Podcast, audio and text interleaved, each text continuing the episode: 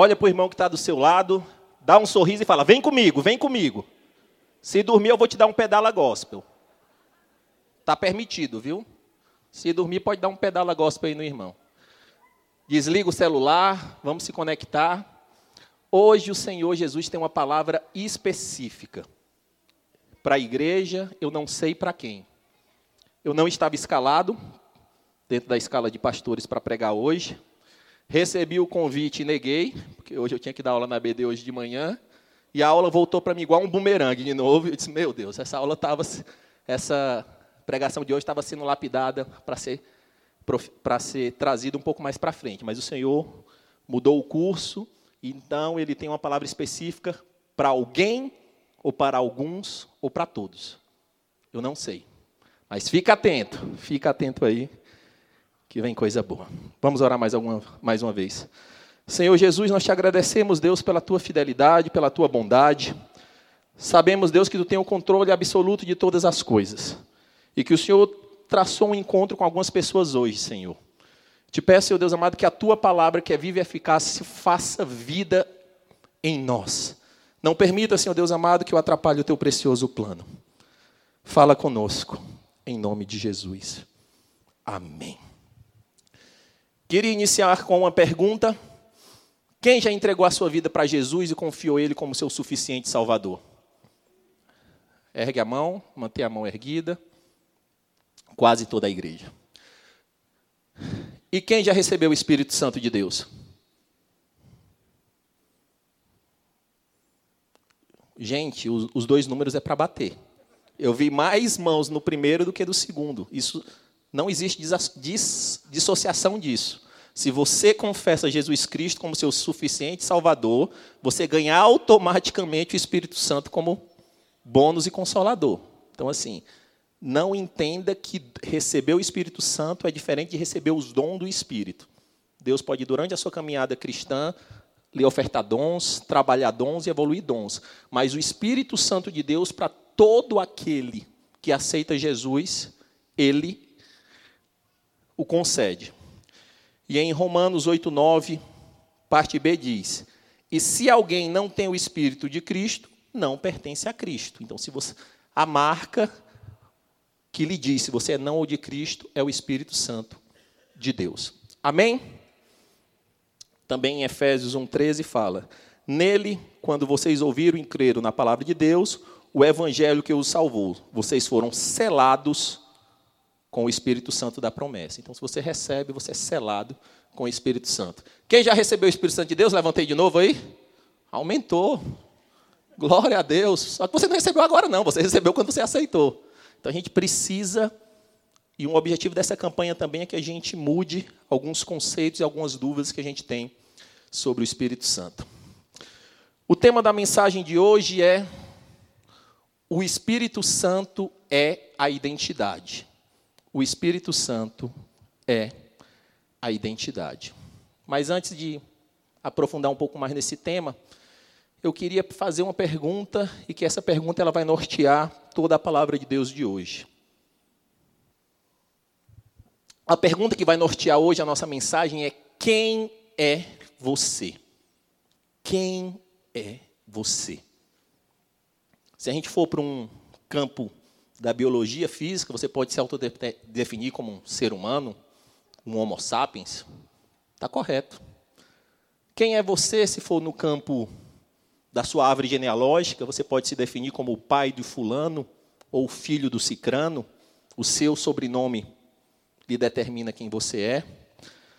Se for num campo mais específico, a gente tem impressão digital, o nosso olho é único, a gente tem o nosso DNA, que é uma fita exclusiva que lhe determina quem você é.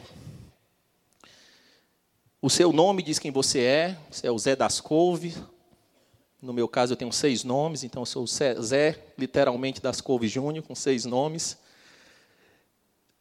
Quem define que você é pode ser a tribo que você pertence, uma tribo de surfista, uma tribo de Mauricinho, de Patricinha. Não sei qual é a tribo que ele define. Uma tribo de hippie, não sei. Tudo isso pode lhe definir.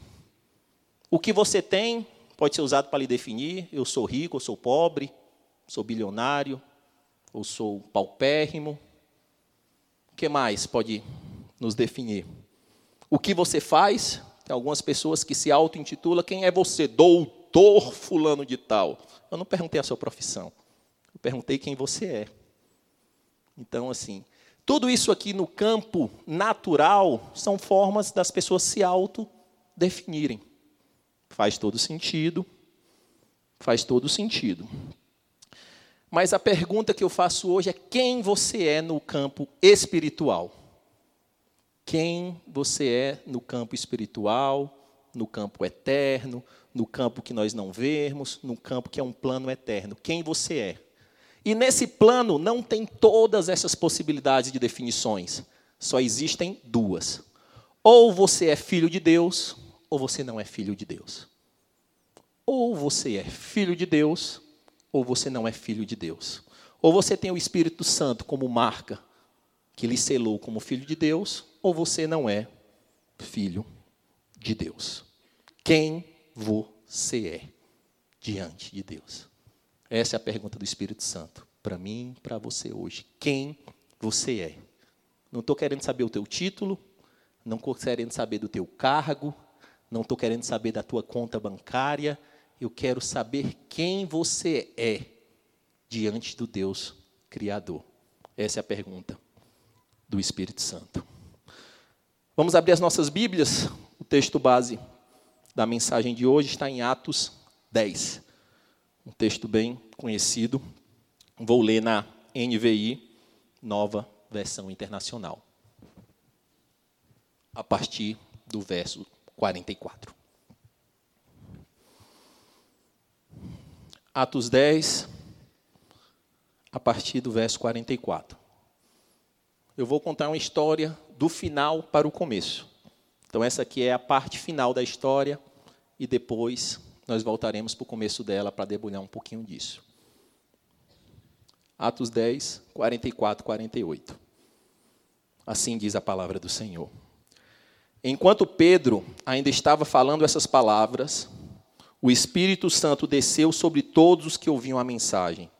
Os, os judeus convertidos que viram com, Pe, com Pedro ficaram admirados que, de que o dom do Espírito Santo fosse derramado até sobre os gentios, pois os ouviam falando em línguas e exaltando a Deus. A seguir, disse Pedro: Pode alguém negar água, impedindo que esses sejam batizados? Eles receberam o Espírito Santo como nós. Então ordenou que fossem batizados em nome de Cristo. Depois pediram a Pedro que ficassem com eles em alguns dias. Essa é uma das passagens mais importantes do Evangelho e muitas vezes ela nos passa desapercebido.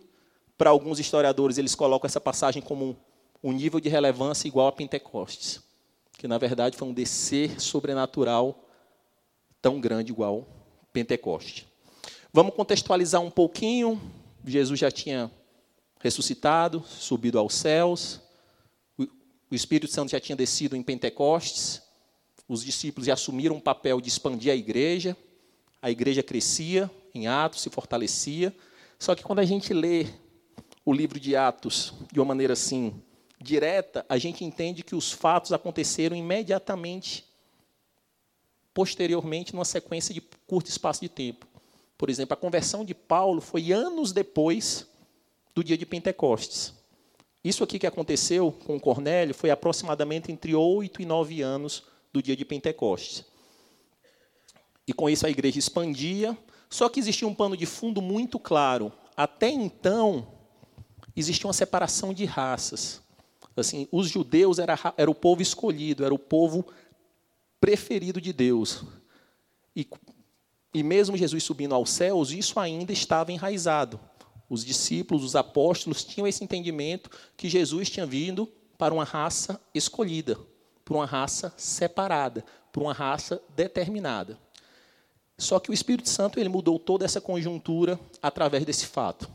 Voltando agora ao início da história, essa história está no capítulo 10 de Atos. Então, assim, depois leiam com mais calma, vou tentar ilustrar aqui de uma forma rápida. Existia um homem chamado centurião Cornélio, um centurião romano. Então ele era um alto oficial romano, militar, A palavra de Deus diz que ele era temente ao Senhor, adorava ao Senhor, mesmo sem ser judeu, ele já tinha um temor ao Senhor. E a palavra de Deus diz que um anjo aparece para esse homem e manda ele ir chamar Pedro, o Simão Pedro.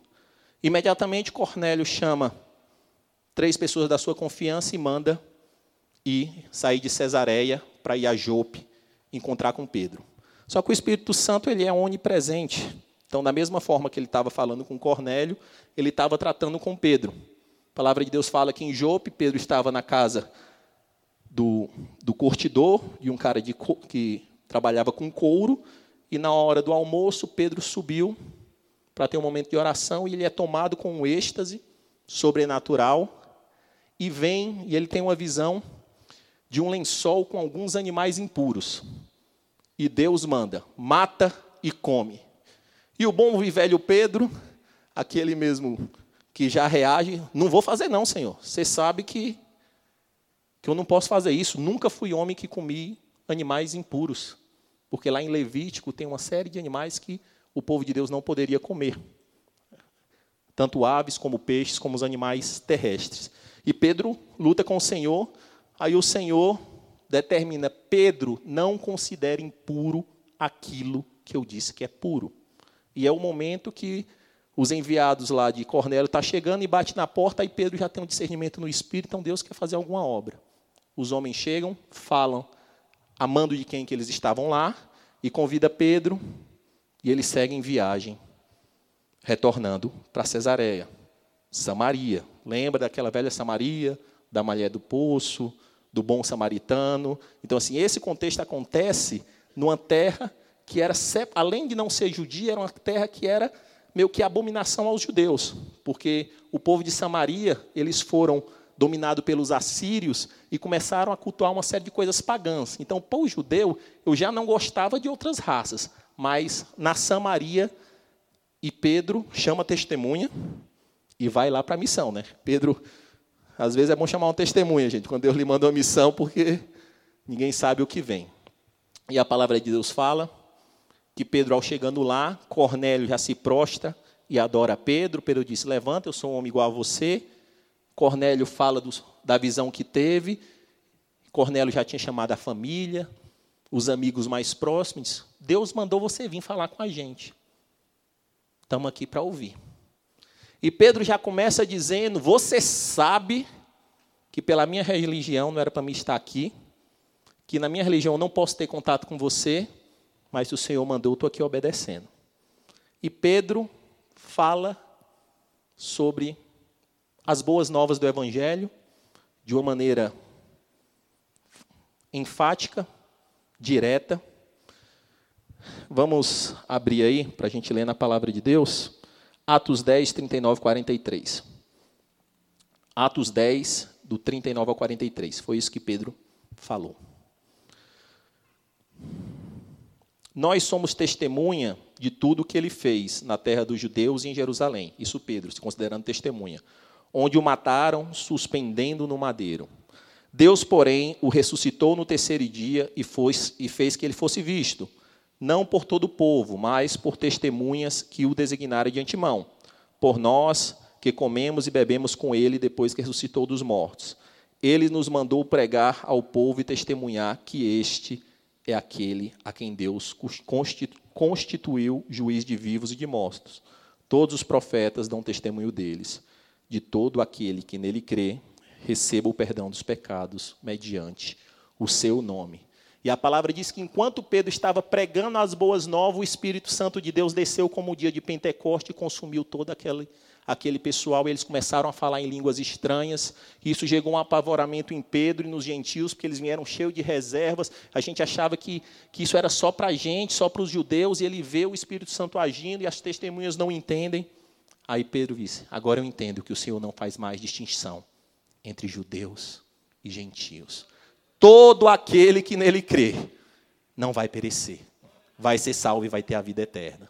E a partir daí ele chama, já batiza e volta. Só que a religiosidade estava muito empregada, e quando os religiosos de Jerusalém, os líderes souberam disso, chamaram Pedro. Como é isso, Pedro? Vi dizer que você não foi só na casa, como ficou lá, como batizou. Aí Pedro disse: O Espírito Santo é a identidade. Quando eu vi o Espírito Santo descendo, eu não tinha mais dúvida. Eu sabia que eles eram nossos irmãos. Eu sabia que eles eram nosso povo, escolhidos. E com isso, a partir daí, se instaurou uma nova ordem. Não tem mais distinção de Deus, de judeus e de gentios. A partir daí foi feito o pano de fundo para que Paulo conseguisse expandir o ministério dele. Porque se ele não tivesse esse alicerce entre Pedro, que era uma pedra fundamental da igreja, ele teria muita dificuldade de expandir a igreja. Deus teve, Deus teve que vir a Pedro e mostrar isso. E através de Pedro, que era uma liderança de alta patente da igreja, com a credibilidade dele e com as testemunhas, mostrar para os líderes que tinha mudado tudo. Jesus veio para os judeus, para os gentios, para o rico, para o pobre, para o negro, para o indígena, para o empresário, para o desempregado. Ele veio para todos. Ele veio para todos. Ele veio para todos. Amém?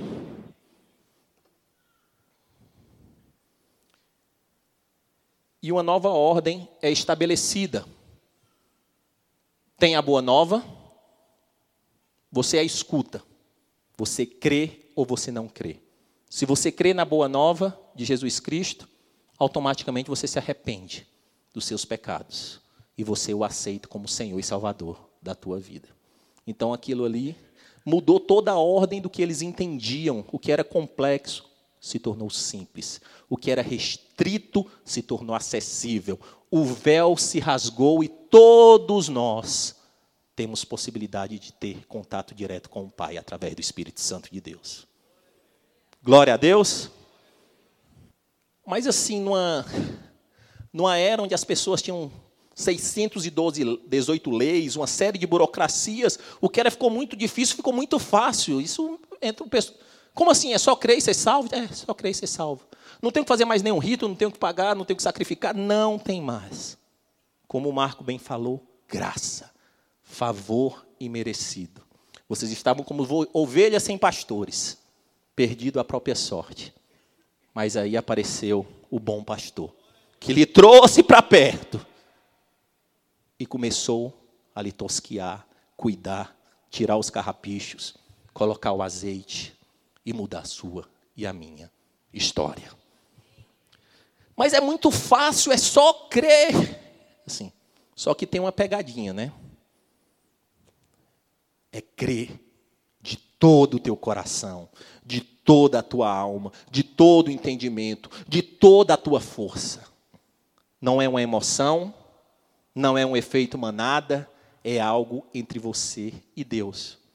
Isso está bem escrito em Mateus 22, 37, quando Jesus fala qual é o grande mandamento. Ame o Senhor, o seu Deus, de todo o seu coração, de toda a sua alma e de todo o seu entendimento. Isso tem gerado um parafuso que muitas pessoas às vezes podem aceitar Cristo mecanicamente, pode vir por um batismo, por um, por um rito religioso, mas não se entregou de todo o coração, de toda a sua alma e de todo o seu entendimento. O que é simples é complexo, porque tem que ser integral, tem que ser tudo, tem que ser tudo. Jesus simplificou, mas eu não quero uma pequena parte do teu coração, é tudo ou nada. Está disposto a entregar tudo? Recebe a graça de Deus e a vida eterna. Mas como assim? Como assim? Eu até aceito de repente ser servo de Deus. Mas a palavra de Deus não fala disso. Que a partir de quando você aceita, você pode ser chamado, você é chamado filho de Deus. Você é herdeiro e co-herdeiro de Cristo. Você passa a ter um pai. Um pai. Um grande pai. Quem já foi no orfanato aqui? Amém. E é algo difícil você ir no orfanato. Porque, em geral, você vê crianças tristes, sofridas, esperando de alguém que as protejam, esperando de alguém que as assumam, esperando de alguém que tem um relacionamento permanente. E muitas vezes, até no dia das crianças, vai uma galera lá, leva para tomar um, um McDonald's, um lanche, um cinema, e volta lá e entrega. E é frustrante para as crianças, porque quanto mais elas estão fora do padrão que a sociedade diz que é perfeito, do lourinho até um ano e meio de idade, com os olhos verdes, quanto mais eles vão envelhecendo, mais difícil fica ser adotado. Fica, ser adot... fica mais difícil ser adotado. Mas no mundo espiritual, quem não tem Cristo é como essas crianças, que estão órfãs de pai e mãe, perdidos, angustiados, até o momento que o Pai Celestial vai lá e lhe adota. Vem, meu filho, vem. Toda a tua orfandade eu vou curar. Todas as tuas feridas eu vou sarar. Todos os teus problemas psicológicos eu vou cuidar. Toda a tua frustração matrimonial, se, se a sua ansiedade estava no seu marido, eu vou restaurar. Se você não teve um pai ou uma mãe, eu vou ser o pai. O pai, o verdadeiro pai. O verdadeiro pai. E não basta ser aceito, não basta ser filho, ele diz também que você passa a ser propriedade exclusiva do Senhor. Você passa a ser selado. É como se no, no mundo agropecuário, aquele gado que recebe a ferra, lá que marca de quem pertence, a gente recebe um selo espiritual. Um selo do Espírito Santo que mostra que você tem dono. Você tem dono. Você não é mais um ser sem propósito na terra. Você tem um dono. Um único dono. E a palavra fala em 1 Pedro 2,9: Vocês, porém, são geração eleita, sacerdócio real, nação santa, povo exclusivo de Deus, para anunciar as grandezas daquele que o chamou das trevas para a sua maravilhosa luz. Em 2 Coríntios 1, 22 fala: Nos selou como sua propriedade e pôs o Espírito em nossos corações como garantia do que está por vir. Então, assim, você passa a ser filho e você passa a ter um dono. E não é qualquer dono. É o dono do universo. Aquele que fez os céus e a terra, ele te adota como pai e te dá um selo de dono. E quando você recebe esse selo, você deixa de ser uma criatura vagante na terra e passa a ser filho de Deus.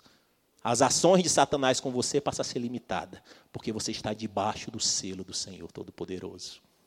Você está debaixo desse selo do Senhor Todo-Poderoso. Mas agora vem a grande dúvida, o momento que nos consome um pouco.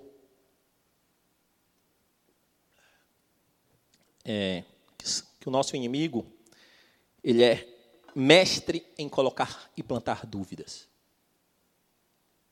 Será que você recebeu o Espírito Santo mesmo? Será que foi de todo o coração?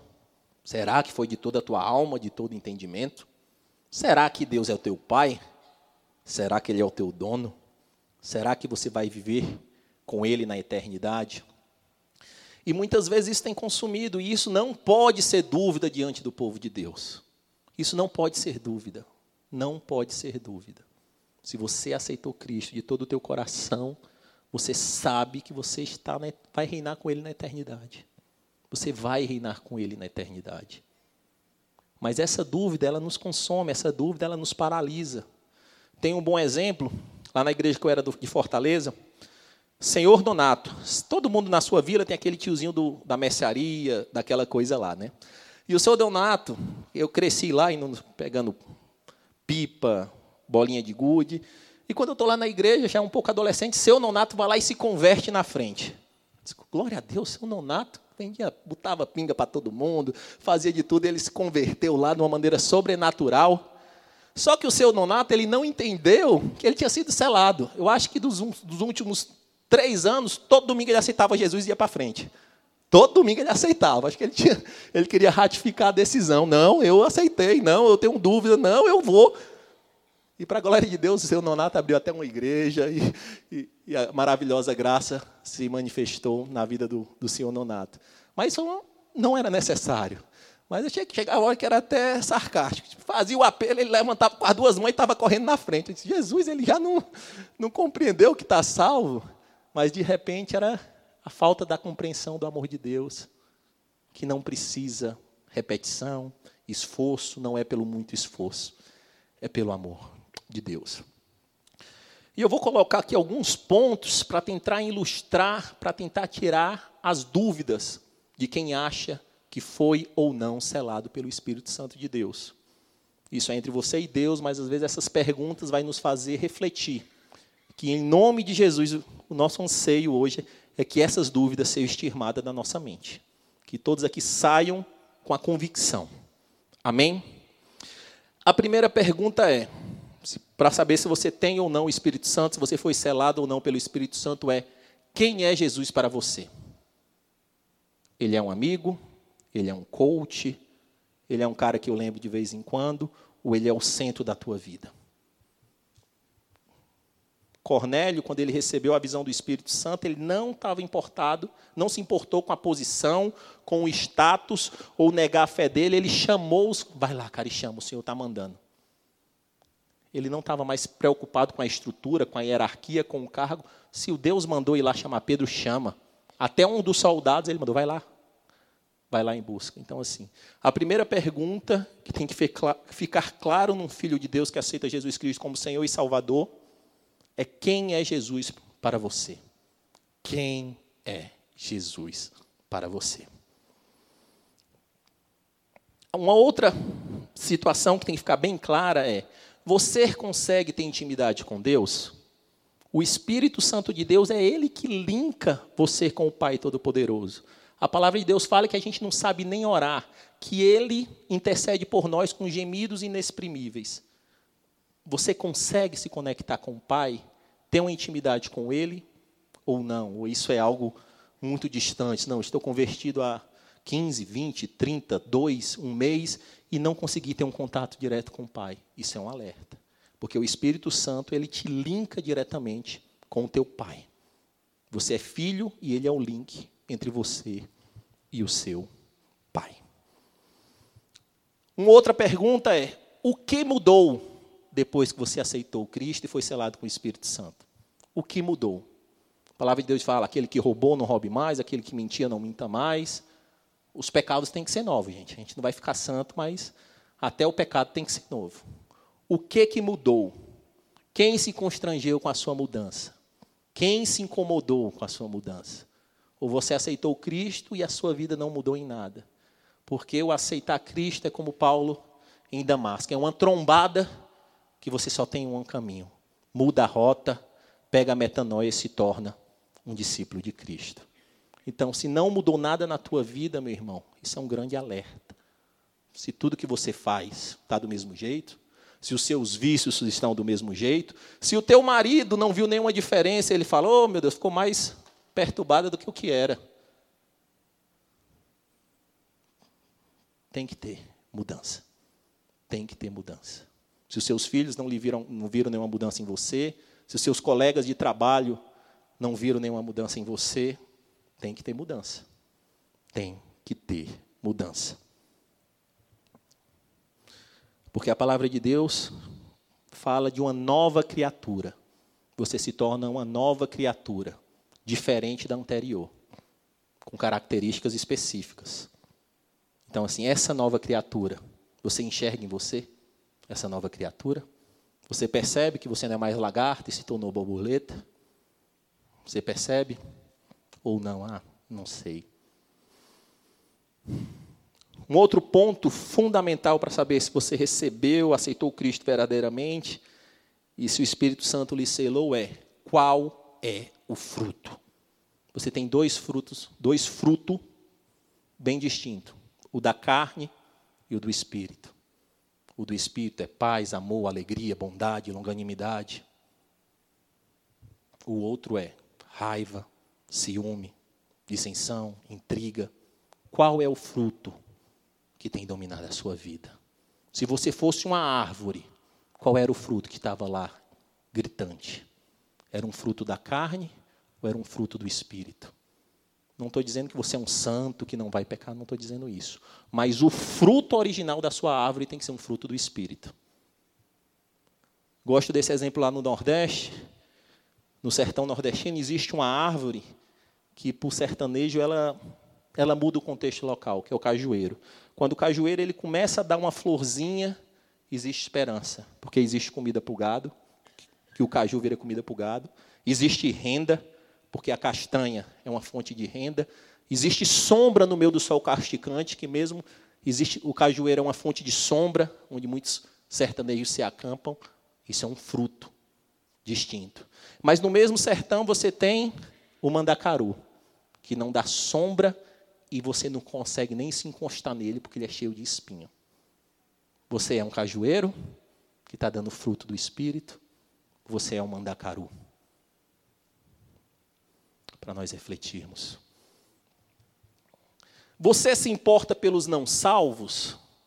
A palavra fala que aquele que encontra o evangelho, que recebe a boa nova, é como se fosse uma pessoa que achasse uma pedra preciosa de grande valor, um diamante mais precioso. Se você recebeu esse diamante, se esse diamante mudou a sua vida, você esconde ou você mostra? Para refletir, qual foi a última vez que você falou de Cristo para alguém? Qual foi a última vez que você convidou alguém para a igreja? Qual foi a última vez que você orou por alguém? Se você não está tendo anseio por almas, se aquilo que é tão bom que mudou a sua vida você quer reter, isso é um grande ponto de dúvida. Porque aquilo que eu recebi de graça mudou a minha vida, eu quero, você quer, você quer família, você quer amigo, você quer. Eu não estou falando do chamado de evangelista, que é uma outra coisa. Tem pessoas que tem um chamado de evangelista, que em qualquer situação ele tem a possibilidade de falar do evangelho. No caixa, no banco, no sinal, na polícia, em qualquer canto o cara encontra um gancho para falar do evangelho. Não estou falando do chamado do evangelista. Mas se você recebeu, você é crente, você é cristão, você recebeu a boa nova, aquilo ali mudou a tua vida, e nos últimos dez anos você não falou de Cristo para ninguém, você não tentou um versículo, uma oração sincera, isso é um bom ponto de alerta. Isso, é não estou falando para ser aquele crente chato, não, gente, que ninguém suporta, não, aquele crente xiita, não. Mas estou falando para ser um crente verdadeiro, que é guiado pelo Espírito, e quando vem uma oportunidade, ele se. Eis-me aqui, Senhor, usa-me, usa-me para fazer a diferença no teu reino. Qual é o seu testemunho fora da igreja? Você valida ou envergonha o Evangelho? Porque o Espírito Santo ele mudou a sua vida, o testemunho é outro. A palavra de Deus ele fala sabiamente que quando os mensageiros de Cornélio chegam a Pedro, eles só não falam assim: Cornélio está te chamando. Cornélio, homem bom, temente a Deus, que as ofertas dele chegaram, adorador de Deus está te chamando. As pessoas reconheciam no Cornélio um homem de Deus. E se perguntar: quem sou eu e quem é você? Fora da igreja. O que é que vão dizer? Porque é uma, é uma grande questão que tem me afligido, e, e, não me afligido, mas tem me consumido um pouco, é que nos últimos censos o número de, de crentes só aumenta nas estatísticas e a mudança da nação é menor. Então, assim, que tipo de crente a gente está sendo fora da igreja? Porque a, a palavra de Deus fala que você é sal da terra e luz do mundo. Então, se você é sal, uma pequena porção de sal é capaz de mudar todo um contexto. E como é que 40 milhões de evangelhos, evangélicos não têm mudado o contexto do Brasil? Quem você é fora da igreja? Tem pessoas que, quando falam, dizem, ah, você vai falar de Cristo. O, ca... o pior funcionário era um crente, o cara que me deu o maior calote era um crente. E vai falando, era um crente, era um crente, era um crente. E é o mesmo Deus? Eu disse. Aí você fica. Não, Deus não é o mesmo. Porque o fruto está sendo outro. O fruto está envergonhando o nome de Deus. O fruto está envergonhando o nome de Deus. Um outro, uma outra pergunta que tem que ser respondida para saber se você aceitou ou não Cristo verdadeiramente, se Ele é o Senhor da tua vida, se houve mudança é: você é um cristão, filho de Deus, ou você é um, um religioso chato? Senhor da salvação dos demais. Se acha bom o suficiente para dizer quem vai para o céu e quem vai para o inferno. você ser. Porque, na verdade, só existe, um, só existe um tipo de pessoa que tirou a paciência de Jesus permanentemente: os fariseus, os, os escribas, raça de víboras, sepulcro caiado, muito bonito por fora e podre por dentro. Se a religiosidade está impregnada em nós, isso não é uma característica do Espírito Santo. O Espírito Santo ele tem um amor constrangedor, tem um amor que abraça, tem um amor que constrange. E foi esse Espírito Santo que quebrou a religiosidade lá entre Pedro e os líderes religiosos. Eles estavam cheios de religião, circuncisão, BBB, bababá, e o Espírito mudou. Não tem mais diferença entre um e outro. E hoje a gente se coloca no nível de dizer, ah, é prostituta, ah, é drogado, ah, ah, ah. Cuidado, meu irmão, cuidado. Se você se coloca como um religioso, isso é um péssimo sinal. Mas isso, sutilmente, isso nos consome.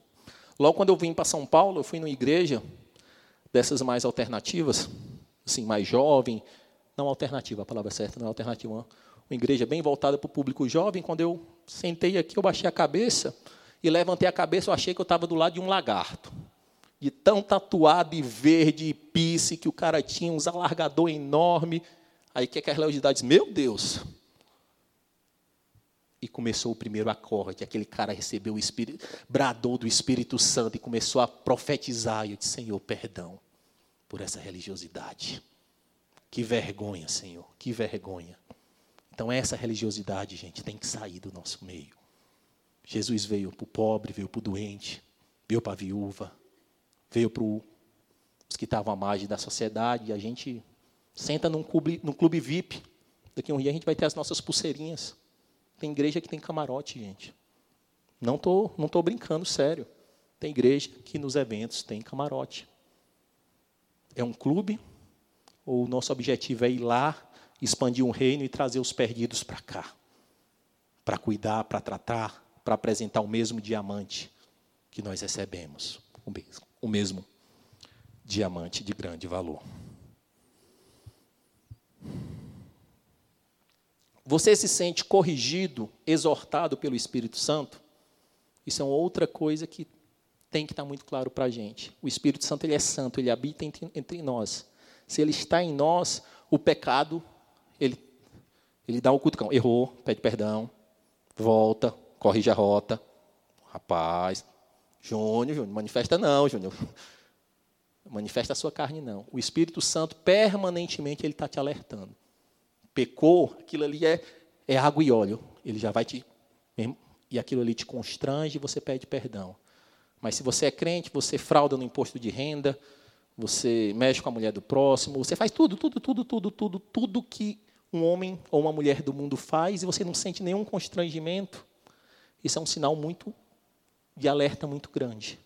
Porque, na verdade, o Espírito Santo está aqui para lhe ajudar a lutar contra o mundo.